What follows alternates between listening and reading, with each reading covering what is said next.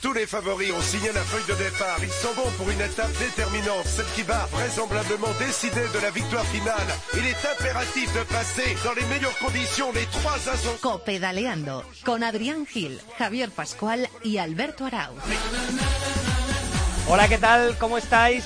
Bienvenidos una semana más a Copedaleando, donde como siempre abrimos los brazos para recibir y acoger aquí a todos los amantes de este maravilloso mundo que tanto nos gusta que es el ciclismo. Comenzamos hoy con una noticia que hemos recibido hace apenas una hora y es que Alejandro Valverde no va a participar en la próxima edición de la París-Niza, una edición que arranca pasado mañana, el domingo, en la que sí que estará Alberto Contador, pero en la que el murciano no podrá estar finalmente por culpa de un proceso febril. Sí que habrá tirreno adriático, sí que tenemos también la Strade Bianchi, así que muchísimo ciclismo en los próximos días. Te habla Alberto Arauz y ya tengo el placer de presentaros al equipazo que hace posible este programa. Con Antonio Bravo a los mandos de la técnica, ya tengo aquí a mi derecha el enorme placer, como siempre, de saludar y recibir a Adrián Gil. ¿Cómo estás, Adri? ¿Qué tal, Alberto? ¿Cómo estás tú? Bueno, un poquito, un pequeño palo, ¿no? La ausencia de Valverde en la París-Niza. Siempre nos gusta ver correr al murciano. Sí, pero bueno, ya hemos visto que está a buen nivel y que el bala es el bala y siempre hay que tener confianza en él.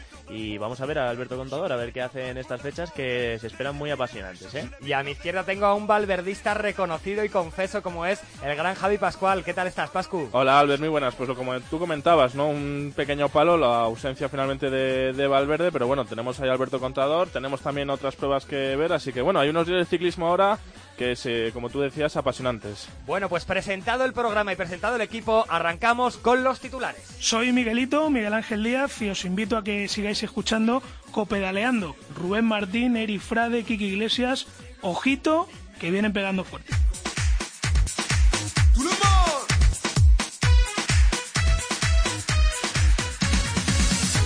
Rui Costa se llevó el pasado domingo el Tour de Abu Dhabi, Pascu. Lo hizo tras ganar la etapa reina en la que se impuso al ruso Zakarin, Cavendish, Kittel y Caleb Iwan. Se llevaron los triunfos al sprint. El fuerte marcaje entre Alberto Contador y Nairo Quintana les privó de pelear por la victoria, Adri. El madrileño se dedicó a responder a los ataques del colombiano en la ascensión final de la etapa tercera y ambos acabaron perdiendo un minuto en la cima. Contador acabó décimo tercero y el mejor español en Abu Dhabi fue Rafa Valls que finalizó en duodécima posición. Gran triunfo para uno de los fichajes más ilusionantes del equipo Movistar. Se trata del burgalés Carlos Barbero. Se llevó la general final de la vuelta al Alentejo por delante del italiano Rinaldo Nocentini y sumando así su segunda victoria en la carrera portuguesa. El pasado fin de semana se celebraron en Colombia los campeonatos nacionales. En los que Harlinson Pantano se llevó el triunfo en la lucha contra el crono, mientras que el ciclista del Sky, Sergio Henao, se llevó la prueba en línea. Peter Sagan estrena su palmarés en esta temporada con el maillot del equipo Bora Hansor. Lo consiguió en la clásica Kern Bruselas Kern en uno de los primeros contactos del eslovaco con el pavés y que sirve para ir afinando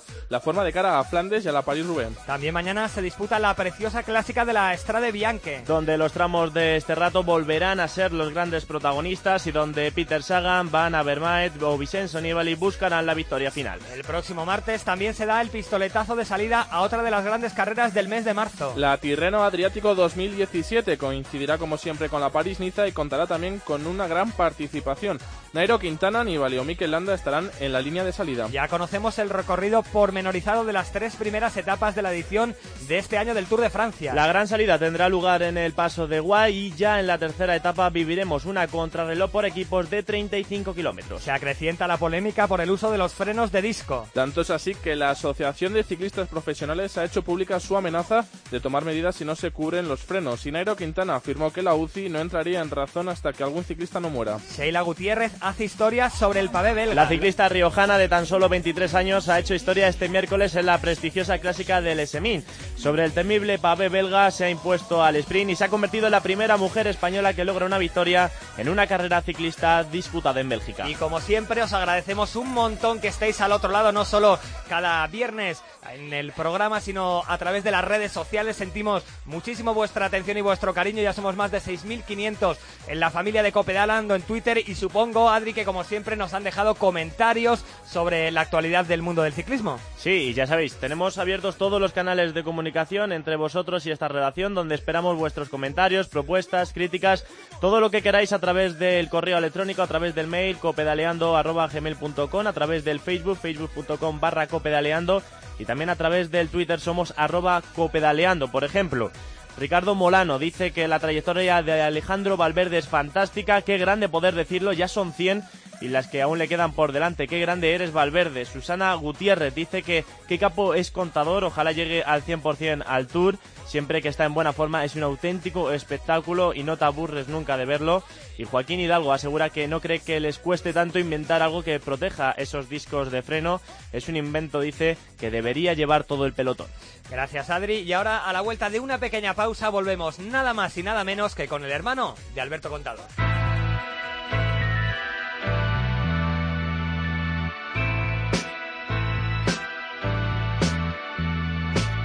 Repitan conmigo, copedaleando, copedaleando. Las bicis en la cadena Cope, Contador, Valverde, Fron, Frun, como quieran. Las bicis en la cadena Cope, copedaleando.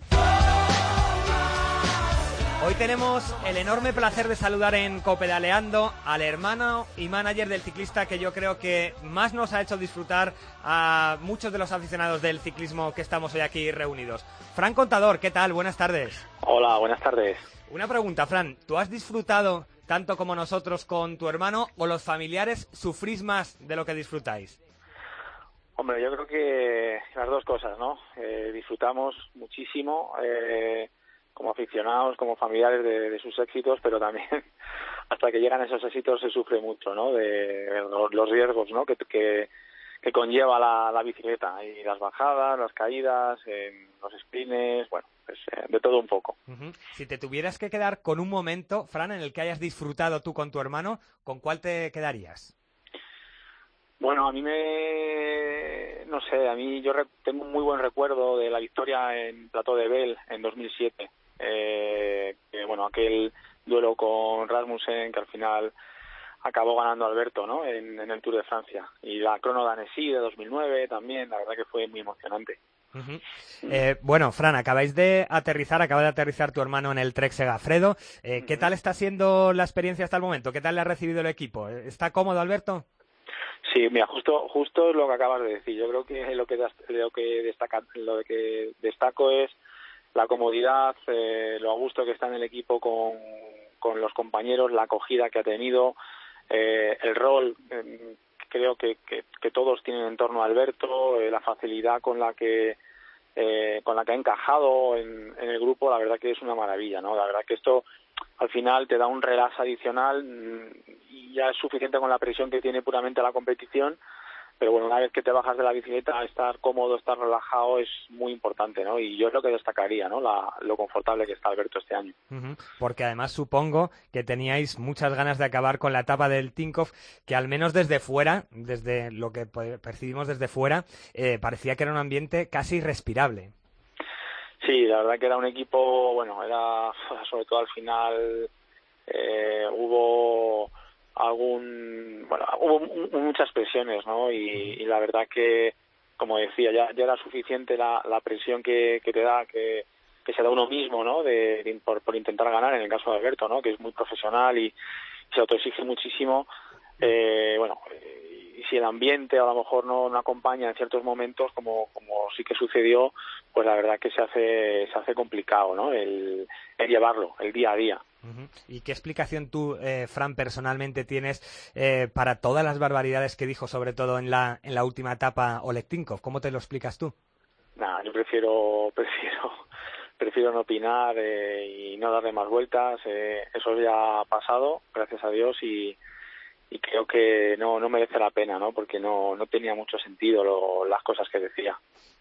Pues pensando ya en el presente y en el futuro, Fran, hace un par de semanas vimos a un contador enorme en la Vuelta a Andalucía, la primera vez que se montaba en la bicicleta este año y terminó segundo a un solo segundito de Alejandro Valverde. Eh, ¿Tú alguna vez has visto a contador ir a una carrera a no ganar? O sea, a, que no la haya ido a disputar, que no haya ido a buscar la victoria.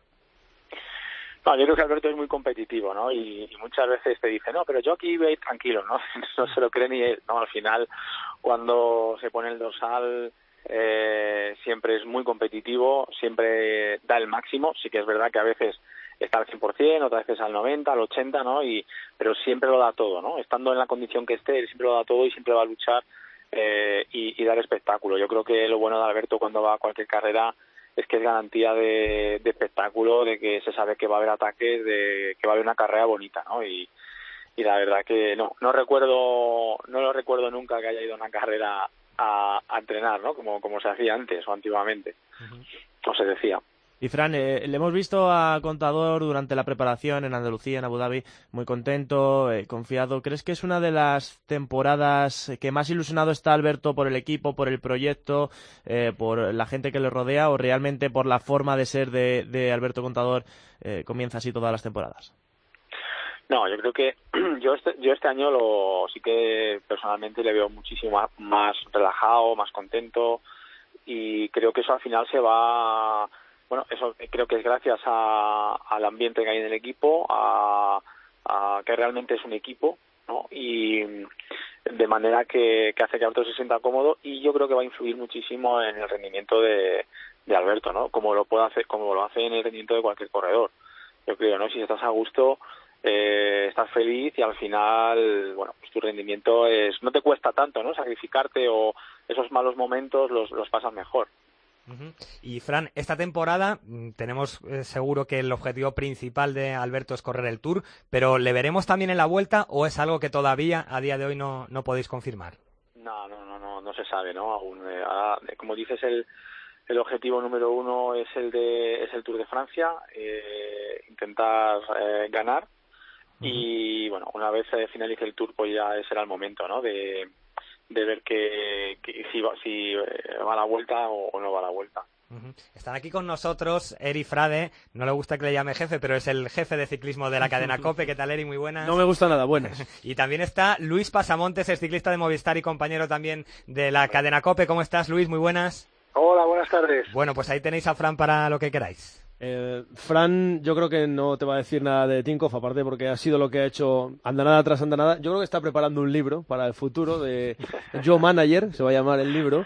Eh, en el, porque vamos, es que al final ha negociado con los, eh, la gente del poder de, de Kazajistán eh, para el tema de la Astana, luego con Tinkoff, y claro, ahora se habrá encontrado con gente normal y le habrá parecido hasta rara la negociación con el, con el Trek. Pero bueno, que, todo sea para bien. Yo, ojalá, eh, ojalá podamos contar cosas grandes de contador, pero eh, ¿tú crees que él piensa en su foro interno que tiene que hacer cosas para convencer a la gente? Que es normal que la gente no piense en Alberto como ganador potencial de una grande, viendo cómo está Flun y viendo cómo le han ido los, los últimos años en una estructura que de equipo, yo siempre lo digo, solo tenía las pegatinas.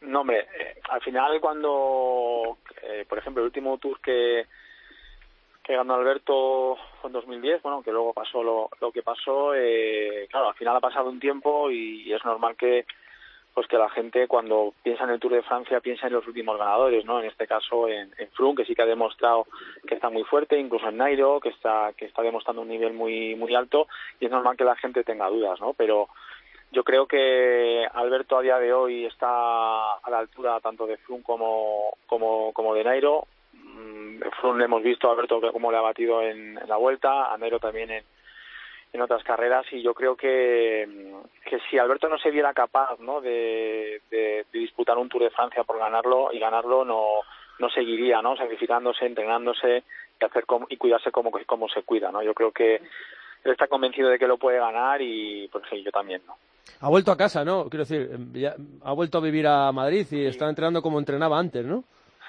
Sí, ya está, ya está en, ya está en Pinto, ya está en Madrid y bueno, yo creo que también eso es un punto de que le va a dar cierta tranquilidad eh, el estar aquí con la familia, con, con sus amigos y bueno, yo creo que es un punto importante que suma y se le ve muy contento, sí. Luis. Hola, Fran, buenas tardes. Buenas tardes. ¿Cómo estás?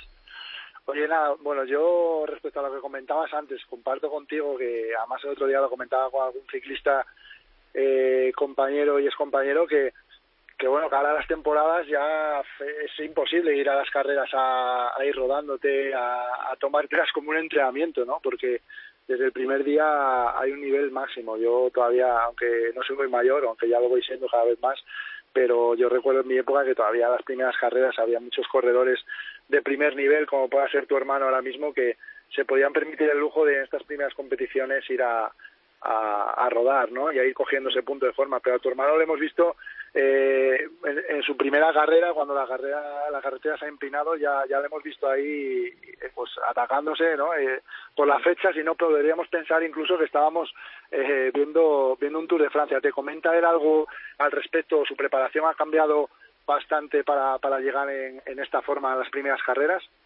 No, él, él, él al final lo que hace es intenta la, la preparación la tiene, la tiene enfocada, o sea, se tiene ese pico de forma, por ejemplo, ahora en París-Niza, él sí que lo quiere hacer bien, quiere llegar a, al 100% y bueno, al final, aunque vaya a la Vuelta a Andalucía en este caso, o al Tour de Abu Dhabi no vaya al 100%, eh, él lo que sí que hace es darlo todo, ¿no? Eh, ya, yo creo que nunca Alberto se ha planteado ir a las carreras a, a entrenar ni a coger el punto de forma, siempre ha intentado ha intentado dar dar el máximo ha intentado ganar ha intentado y, y la verdad que mm, que bueno que ya te digo Luis al estar aunque esté al 60 al 70 al 80 sí. siempre lo, lo, lo va a intentar y intentar ganar ¿no? o sea la verdad que es una pasada no la aunque, mentalidad que aunque tiene. sea un ciclista que mire los datos, porque todo el mundo los mira y sería una tontería no mirarlos, porque te vienen bien para entrenar y saber lo que tu cuerpo puede dar. Y decía en la presentación del equipo de la Fundación Contador que él estaba contento con los datos que estaba arrojando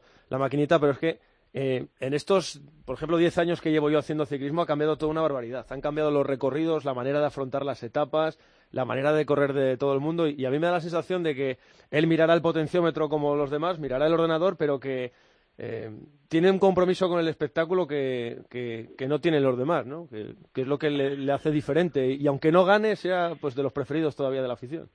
Ahora, ahora está muy medido, ¿no? El te, con el tema de los vatios, él siempre lo dice además, ¿no? Dice, si al final tú, cuando, después, una vez que has entrenado, sabes cuál es tu límite, sabes los vatios kilo que puedes mover, eh, durante cuánto tiempo y eh, dice bueno pues eh, claro, si vas viendo los números a veces te, te bloqueas no dice no no no si voy a rueda voy moviendo estos vatios cómo se me va a ocurrir atacar o cómo se me va a ocurrir hacer esto o hacer esto otro no eh, bueno a veces eh, lo bueno que tiene Alberto es eso, ¿no? Que al final dice, mira, pues que intenta una serie de estrategias completamente fuera de fuera de lo lógico, de lo normal o de, o lo que la gente puede pensar y de manera que hace que la gente se olvide del potenciómetro, ¿no? Porque tienen que ir a toda velocidad, eh, intentar cerrar el hueco o, una estrategia completamente diferente, ¿no? La verdad que eh, en esta el, ciclismo está evolucionando muchísimo, eh, hay mayores, mayores de contrarreloj, bodies de crono, que ponerte uno u otro es un segundo por, por kilómetro, imagínate. O sea, está, está avanzando muchísimo toda la, la, la tecnología y, eh, y una de las cosas ha sido la, la, potencia, ¿no? que está todo muy, muy, muy medido. Yo quería hacer una, una pregunta más a, a Fran. Eh, bueno, eh, Alberto, este año en la temporada de de, de, fichajes, de renovaciones y demás, pues ha sido noticia, ¿no? Porque todo el mundo estaba expectante a ver eh, finalmente, sabiendo que, que pues que Tinkoff desaparecía, a ver dónde se iba. Y bueno, pues a mí muchos aficionados siempre me comentan, ¿no? Y han soñado con, con poder llegar a ver a Alberto a lo mejor en algún momento en, en el equipo, bueno, eh, a nivel ranking World Tour primero, ¿no? Que es el Movistar, el, el equipo más potente que tenemos ahora, ahora mismo en, en España. Yo no sé si, si nos puedes desvelar algo, pero eh, ¿ha habido contactos de, de, Movistar con Alberto durante este mercado de fichajes? No, durante esto, durante esta última, en esta última ocasión no. En, en otras ocasiones sí que sí que lo ha habido, pero este año no, no. Esta, en esta última ocasión no, no lo hubo. La verdad que, bueno, pues siempre te hace, te hace ilusión, y yo creo que ahora también le haría ilusión en correr en el equipo de, su país, que es, el Movistar. Lo que pasa que, bueno, al final las circunstancias han, han sido las que han, las que han sido y, y no no fue posible no pero pero bueno eh, ya te digo Alberto también está contento donde ha estado y y no se arrepiente no si no tendrá que irse al Polartec ya está si no habrá que se tendrá que ir a, la fundación sí aunque no sé yo si será de corredor eh, una más sobre, sobre el presente, Fran. El año pasado vimos un gran Bauke Molema tanto en el Tour de Francia como en el resto de la temporada y hay algunas voces que hablan de a ver si puede haber algún se puede cuestionar el liderato de contador. ¿Están claras, está clara la jerarquía en el equipo o vamos a tener problemas también este año? Yo creo que Bauke y Alberto han hablado desde el principio. Bauke era consciente de que venía un corredor como, como Alberto a, al equipo y que eso supone un cambio de rol para él o, la, o el, tener que compartir un calendario o compaginar el calendario con, con un corredor como Alberto. Eh, estamos, los dos están, Alberto está muy contento con Bauke, eh, tiene claro eh, que, que va a ir al, al, Giro como líder, en el caso de, en el caso de Molema. Molema tiene ganas de ir al Tour, así se lo ha trasladado Alberto a ayudarle a intentar ganar el Tour, al igual que el resto de compañeros, y de manera que, que estamos muy contentos, ¿no? Yo creo que no va a haber ningún problema de ese tipo, el ambiente en el equipo es excepcional desde el principio, de verdad es que no tiene nada que ver con otros años y, estamos muy contentos. Yo creo que Molema está en, en, otro, en otro escalón, ¿no? Yo creo que estuvo cerca de su 100% en el Tour de Francia pasado y no le dio para llegar al, al podium. Yo creo que si es listo a lo mejor en el Tour de Francia corriendo para Alberto con Alberto, a lo mejor se puede llevar hasta alguna etapa y demás aprovechándose de la guerra de marcajes. Yo creo que sería para él lo, más inteligente. Eh, hace unos días, Fran, dijo Manolo Saiz que no había relevo para Contador y para Valverde. Tú que estás cerca de la fundación y que, y que trabajas un poco con, la, con los que serán los ciclistas del mañana, eh, ¿estás de acuerdo con esta afirmación? Bueno, eh, tener, tener ciclistas como Alberto, como Alejandro, como Purito, que se ha retirado ahora, eh, es complicado, ¿no? Porque estamos hablando de, de, corredores que vayan a la carrera, que vayan, sean del tipo que sea del tipo que sea, siempre estamos disputando. Si tenemos a Alberto, tenemos a, Alejandro o a Purito hasta hasta este año. Entonces es complicado, ¿no? A lo mejor tener un relevo para de, de este nivel a corto plazo, ¿no? Pero eh, ahora mismo se está trabajando. Hay, yo creo que poco a poco eh, hay más equipos. Eh, hay más gente que se está animando a organizar carreras en categorías inferiores y yo creo que es cuestión de tiempo. Eh, hay corredores buenos, hay corredores jóvenes que creo que pueden que pueden explotar, como por ejemplo es el caso de, de Enric Mas, que estuvo con nosotros, que ahora mismo está en el Quick Step. Yo también veo un corredor muy bueno, como es Rubén Fernández de, de Movistar, creo que tiene eh, muy, mucha proyección. Bueno, tenemos que ver eh, si, si no tenemos por lo menos un relevo como, como estos tres, que se le acerque un poquito para, para seguir estando ahí en la élite de, del ciclismo. Pero, y, yo creo que poco a poco con el tiempo irán saliendo. ¿eh? ¿Llegaste a plantearte la vida sin contador en activo? Quiero decir, yo no me creí del todo nunca que lo iba a dejar. Y yo no sé si tú, que eres su hermano, llegaste a, establecer las bases de todo el entramado que rodea a un gran deportista como es contador, que a veces le vemos tan cercano con nosotros que no nos damos cuenta de la dimensión real que tiene como, como deportista y como, y como icono, eh, con sus marcas publicitarias y demás. Eh, ¿Llegaste a plantearte la vida sin tu hermano corriendo en alguna ocasión o tú tenías muy claro, este capullo de hermano que tengo va a seguir corriendo seguro? No, sí, sí me lo planteé porque así me lo dijo, ¿no? Este es, mi último año y, y la verdad que en eso estábamos trabajando, ¿no? Pero de repente Alberto es Alberto, acaba la vuelta al País Vasco y dice, Fran, que me estoy planteando seguir un año más. Qué bien me queda la chapela. O dos, ¿no? Digo, me encuentro bien, disfruto con lo que hago, lo, el, el, el, el rendimiento que tengo es altísimo y quiero seguir, ¿por qué no, no? Entonces, bueno, ahora ya no me fío de nada de lo que me diga hasta el final y no, pero pero al final a mí me dio una alegría, ¿no? Yo creo que que estaba al nivel de poder seguir. Eh, Alberto disfruta con lo que hace, disfruta entrenando, disfruta compitiendo y yo creo que ha hecho bien, ¿no? Y este verano te volverá a dar, bueno, este verano, este invierno te volverá a dar otra alegría y tendremos a Alberto Contador sobre la bicicleta también el año que viene, Fran. No, no lo sé, no lo sé. Eso ya yo no me espero a cualquier cosa. ¿eh? Yo creo eh... que el otro día, el otro día que se encontró con, con Valverde en el podio, pues, como se junten los dos, me parece que hay corredores ahí para rato, ¿eh? Joder, lo de Alejandro también, la verdad que sí, que es para que, que, que, que, no se le acaba la mecha. Bueno, Fran, pues te agradecemos un montón que hayas estado hoy con nosotros en Copedaleando. Te mandamos un abrazo muy fuerte y mucha suerte para tu hermano, ¿de acuerdo? Muchas gracias. Un abrazo. Chao, hasta luego. Y, no, y, nosotros nos quedamos con Eri y con Luis. Eri, mmm, bueno, Alberto Contador, le, eh, tú le has preguntado a, a, su hermano si se imaginaba eh, la vida sin su hermano. Es difícil imaginarse el ciclismo español sin Contador y sin Valverde, ¿verdad? Bueno, da sí. un poquito de vértigo. Sí, esta generación ha sido muy exitosa y ha ganado en... ha abierto terrenos que el ciclismo español, con ciclistas españoles no había tocado nunca, como entrar en la pelea por las clásicas, como en su día Freire fue una rara avis porque era un español que era sprinter, que eso desde Poblet casi no lo habíamos vivido aquí en España. Sí, tenía gente que se metía al cuarto, el quinto, el séptimo, pero no tenías un español eh, que le pudiera plantar cara a los grandes del sprint de finales de los 90 y de toda la década de los 2000. Y es verdad que esta generación abrió campos que no estaban, no estaban abiertos para, para el ciclismo español, pero yo supongo que cuando se retiró eh, Federico Martín Bamontes, alguien pensaría, ¿habrá alguien después? Y cuando se retiró Indurain, pues esto tardaremos en verlo. Pues no tardaste demasiado. Y cuando eh, eh, lo dejó Indurain, enseguida vino Pereiro, y luego vino Sastre, y luego vino Contador, y, al final siempre se van solapando esas generaciones. Que tengan la calidad y que se junten tantos como se han juntado aquí, por ser casi de la misma quinta, que Contador es el más joven de, todos, eh, que, se puedan solapar a generaciones, quizá no, pero alguien vendrá, seguro, seguro que alguien vendrá y alguien estará, estará ahí. No sabemos si al nivel de estos, pero alguien estará ahí. Además es que tú tienes que ser buen ciclista, tener condiciones, pero eh, cada vez queda más claro por la forma de correr, sobre todo las grandes vueltas, que, que tienes que rematar el trabajo de un gran bloque, que es lo que está haciendo el Sky, es un trabajo de bloque en el que gana uno, que es Frun, como en su día ganó Wiggins y Froome tenía que ir tocando el freno, igual que a lo mejor eh, Wouter Poels fue tocando el freno el año pasado para, para no montar por encima de su jefe de fila. ¿no? Luis, ¿tú eres optimista como Eri? ¿Ves relevo o ves el panorama un poco más sombrío?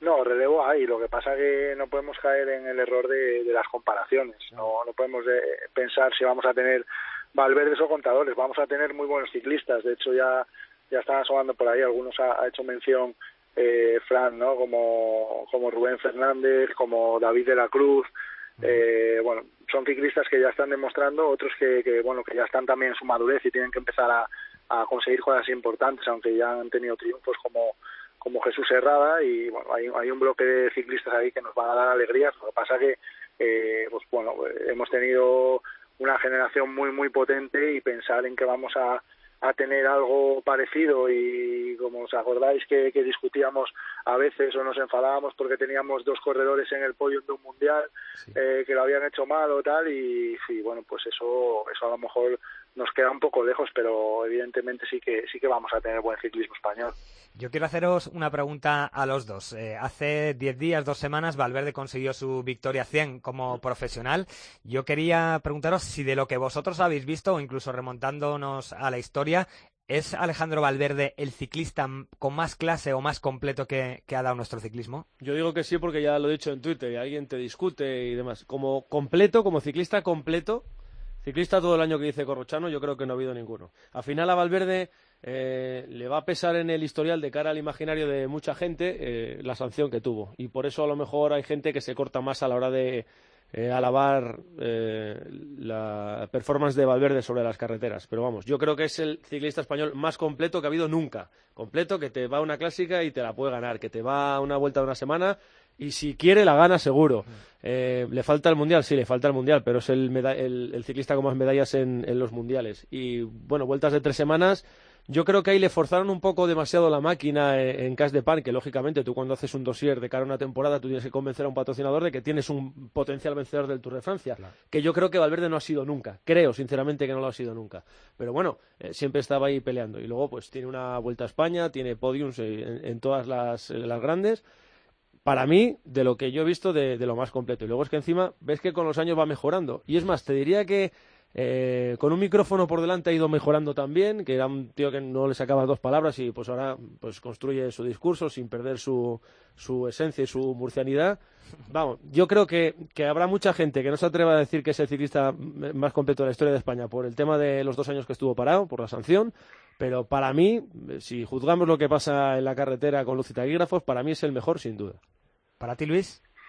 Yo creo que sí, además, pues fíjate, yo coincido en muchas cosas que, que dice él y pues, es un, es un corredor que le puedes llevar a cualquier carrera y bueno, pues a muchas no, no le deja el equipo ir, pero o sea, yo estoy seguro que incluso si fuera una París-Roubaix podría, podría estar ahí, o sea, y este año vuelve a las clásicas, hoy, hoy he visto que no va a poder disputar París-Niza por, por encontrarse enfermo, pero 100 victorias y, y después subirse a todos los podios que se ha subido, ¿no? Y yo a veces hablaba con él después de, haber dejado el ciclismo y bueno, pues él, él decía ¿no? que cada vez es más complicado eh, estar eh, consiguiendo victorias porque todo el mundo sabe quién es y cuando vas en un grupo reducido de seis corredores eh, muy fuertes y muy competitivos es muy complicado dejar ese grupo ¿no? y para él cada vez es más difícil ganar y aún así eh, lo sigue lo sigue consiguiendo yo creo que, también tenía ahí esa pues ese eh, esa, ese clavo ¿no? de, de intentar eh, quitarse la espinita de- del Tour y, y recordamos aquellas lágrimas que, que echó cuando hizo tercero, cuando se subió al podio del Tour. Necesitaba eso y para mí no lo necesitaba realmente. Yo me escribía muchas veces con él y decía, no tienes que demostrar nada, o sea, no no por subirte al podio del Tour vas a ser mejor ciclista o no, ya está siendo un corredor que vas a pasar a la historia y pero él lo necesitaba. No, es que llegó ahí porque- con grima al Tour de Francia. Iba Sí, al Tour de sí. Francia y tú, tú le notabas aquí en el cuello que iba tenso ya. O sea, que era un tío Iba que presionado y iba muy presionado al Tour de Francia. Claro. Entonces, cuando apareció Nairo Quintana en su vida y en la del Movistar, dijo, date que yo ahora voy a cambiar de rol. Que no es fácil hacer que un tío como Valverde cambie de rol y se ponga a currar para otro como, Para como así ha hecho. Y eso eh, juega, juega a su favor. Y al final tiene una cosa muy importante, que es- este es un deporte en el que sí, tú formas parte de un equipo y demás, pero el que sales a entrenar eres tú, si no sales, no sales tú, y, y- y trabajas tú para ti. Si quieres bien, con tu grupeta y demás, pero si quieres trabajar, trabajas, y si no, no. Y este tío necesita una semana para ponerse a tono y no necesita demasiada motivación para seguir montando en bici, con lo cual... eh, eso, más las dos, dos años de carreras que el galgo no pegó, pues el cuerpo las está llevando y yo creo que, que eso, más algo de inteligencia en carrera que ha cogido. Yo recuerdo que Purito Rodríguez, el día de su despedida en Andorra, su, despedida, casi despedida, despedida al final, Sí. eh, que dijo que era el, el mejor ciclista con el que había corrido, porque se habló mucho de si eh, Valverde tenía eclipsado a Purito Rodríguez durante una fase de, de su carrera deportiva, dijo que era el mejor y que los números de Valverde, y eso seguramente es verdad, podrían haber sido mucho mejores de haber tenido algo más de inteligencia en carrera, sobre todo entre los 20 y los 30 años, sobre todo en- en esa fase. Eh, Luis, si de ti hubiera dependido em, un poco la planificación de Valverde como ciclista profesional, em, quizá le hubieras eh, ahuyentado un poco de ir al Tour de Francia, como dice Eri, tan presionado, o a las grandes carreras a ganar, y que se hubiera centrado más en esas carreras de un día, en esas clásicas, o crees que la, la carrera de Valverde ha sido como tenía que ser? Sabes que le obligaban las circunstancias del equipo al final. Claro. Sí, yo, yo estoy de acuerdo que al final eh, pues el sponsor manda mucho, ¿no? Y yo, yo siempre lo he dicho, yo no haría coincidir dos, dos, dos cracks como Alejandro y Nairo en un mismo equipo de una gran vuelta, o sea, no, no es necesario, siempre puedes tener ahí otro corredor en la recámara, pero no es necesario, podrías hacer una temporada eh, cada uno en un sitio y, bueno, pues no, no hacerlos coincidir, pero pero bueno, al final, como, como bien decís, ¿no? También los, los patrocinadores quieren tener ahí a, a un bloque de gala y pues llevarse a Nairo y a Alejandro a todos los lugares donde pueda y siempre siempre lo decimos, ¿no? Cuando estamos en las retransmisiones que Alejandro es el corredor que, que sí que se sacrifica eh, en estos últimos años por Nairo en muchas eh, vueltas de tres semanas, pero pero él también y desde el coche también le dice, oye, pero bueno, no te dejes caer del todo, porque él es tan competitivo que aun trabajando y dejándose caer puede estar ahí muchas veces entre los diez primeros y a la hora de coger una clasificación a los equipos les gusta mucho ver ahí a, a dos de sus estrellas entre los cinco primeros, entre los diez de una clasificación general. A veces la presión del patrón viene bien. Eh, yo te diría que Nairo Quintana ha venido obligado, con comillas y sin comillas, a las dos últimas vueltas y una la ha ganado. Eh, porque es verdad que cuando tú acabas el Tour de Francia acabas con una tosta mental que te apetece ver la burra lo más lejos posible. Eh, de hecho, yo recuerdo que en el Tour del 2015 Nairo Quintana termina, Valverde termina, hace su podium, pero tiene ahí unas molestias y no, no atiende los medios de comunicación la noche de, de París. Y sí que sale Nairo Quintana y Nairo Quintana, eh, vamos, no habla ni de la vuelta a Burgos ni de nada, habla de irse a casa y de que no quiere saber nada más.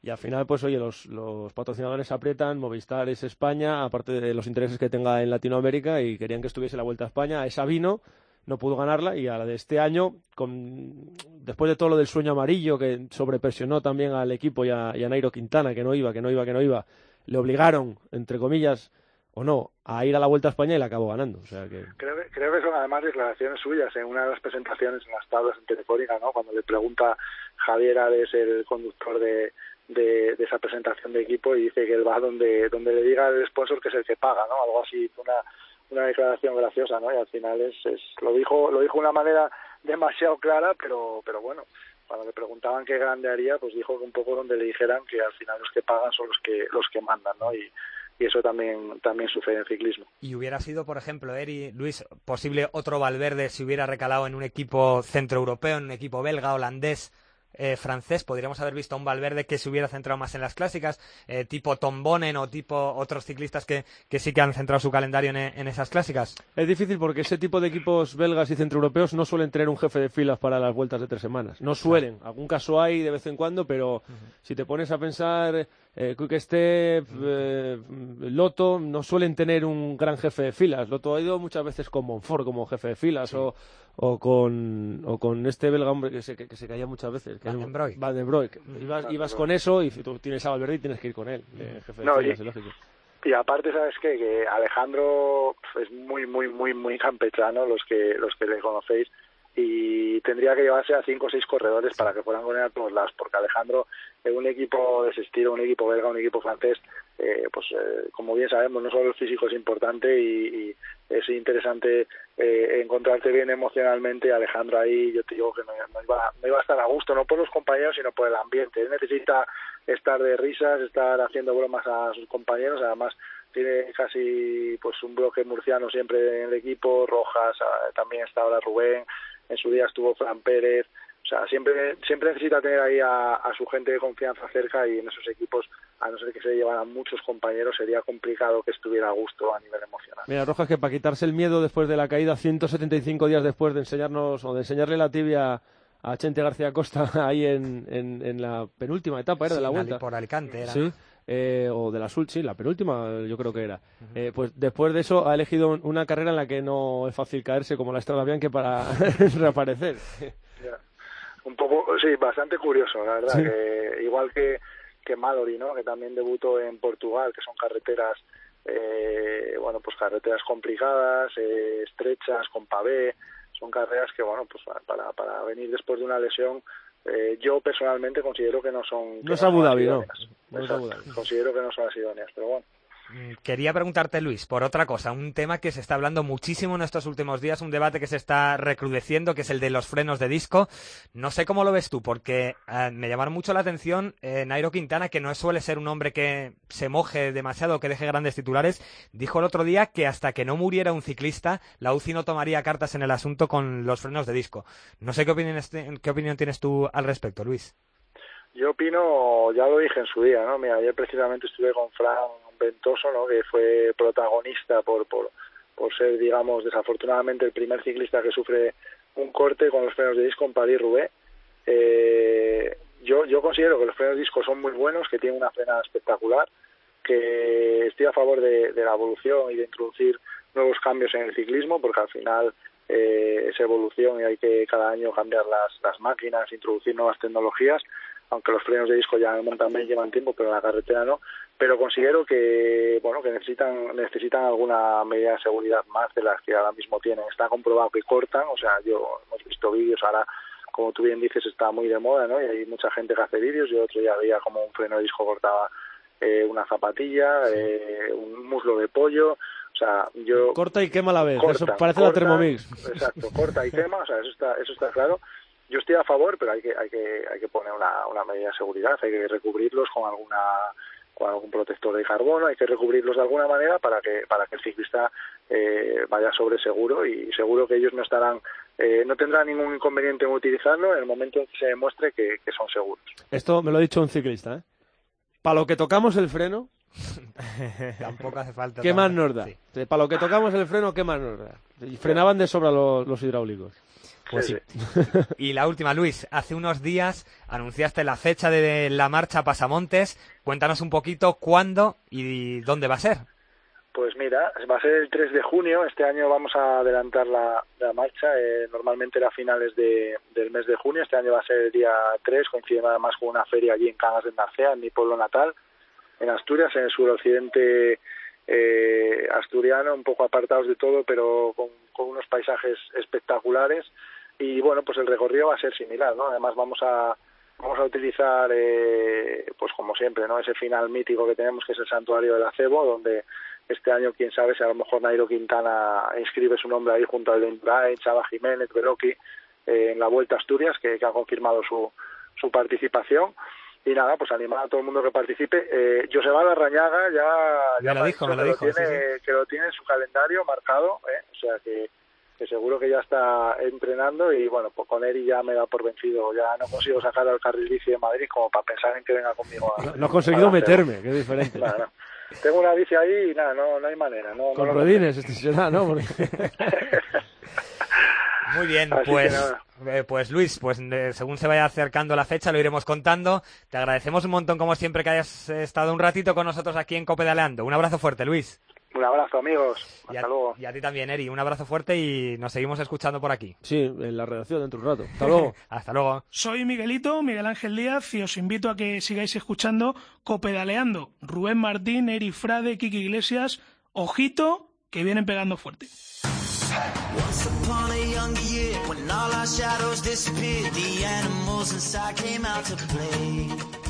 Went face to face with all our fears, learned our lessons through the tears, made memories we knew would never fade.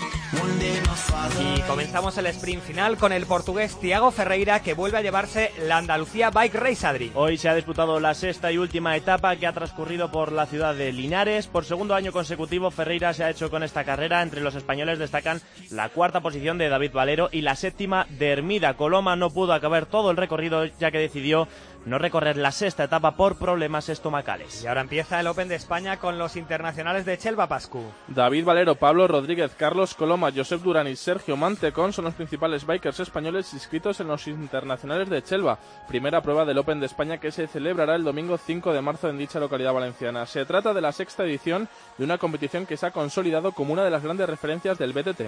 España se lleva la Copa del Mundo de Velocidad por equipos. La velocidad española ha sido la vencedora final de la Copa del Mundo de Pista tras la finalización de la última manga celebrada en Los Ángeles el pasado fin de semana.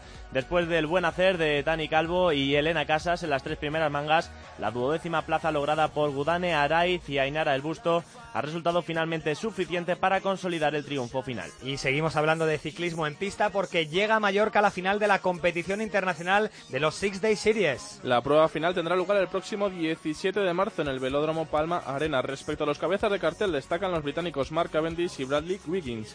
La representación nacional correrá a cargo de Albert Torres y Sebastián Morat, dobles campeones de Europa de Madison. La primera jornada del Campeonato del Mundo de Ciclismo Adaptado en Pista de Los Ángeles nos deja muy buenas noticias. Sí, la pareja formada por Ignacio Ávila y Juan Fons se llevó el oro en la prueba de persecución al superar a Australia en la gran final. Estos mundiales se disputan hasta el próximo domingo 5 de marzo. Ya está abierta la inscripción para la Gran Fondo de Barcelona. La prueba que se disputa el próximo 23 de abril contará con dos recorridos, uno de medio fondo de 132 kilómetros y de más de 2.000 metros de desnivel y otro de 163 kilómetros y con casi 3.000 metros de desnivel. Y hasta aquí llega un día más nuestro programa de Copedaleando y hoy nos vamos a despedir con una canción muy especial. Lo contábamos al inicio en los titulares, Peter Sagan ha inaugurado su palmarés esta temporada, lo hizo en la Curne Bruselas Curne el pasado lunes. Pues bien, hemos encontrado a través de internet un rap del ciclista eslovaco, lo ha compuesto un tal Bemancio y queremos escucharlo. Nos despedimos hasta la semana que viene.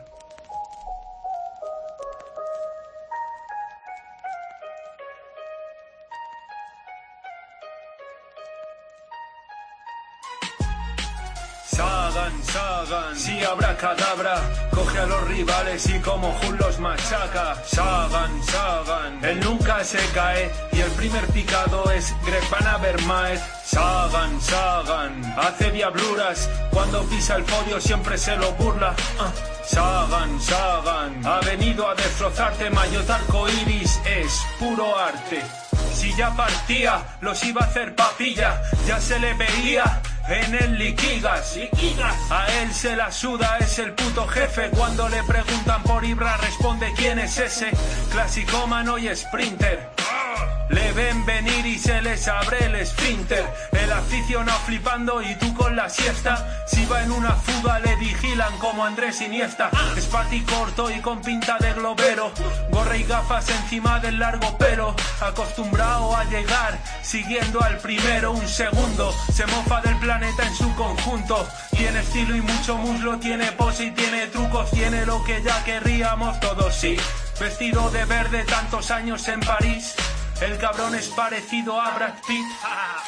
Sagan, Sagan, si habrá cadabra, coge a los rivales y como Jun los machaca. Sagan, Sagan, él nunca se cae y el primer picado es Greg Van Avermaet. Sagan, Sagan, hace diabluras, cuando pisa el podio siempre se lo burla. Ah.